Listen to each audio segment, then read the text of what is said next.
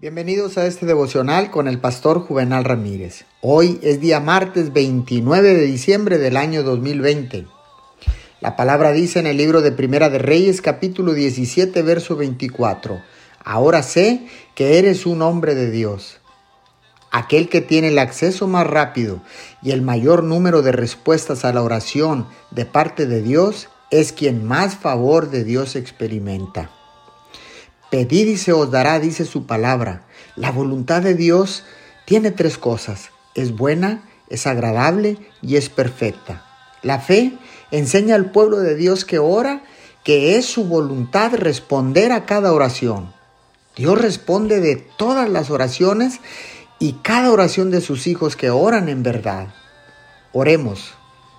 Amado Padre, mediante la fe nosotros, tus hijos, podemos estar seguros de tus respuestas a cada oración.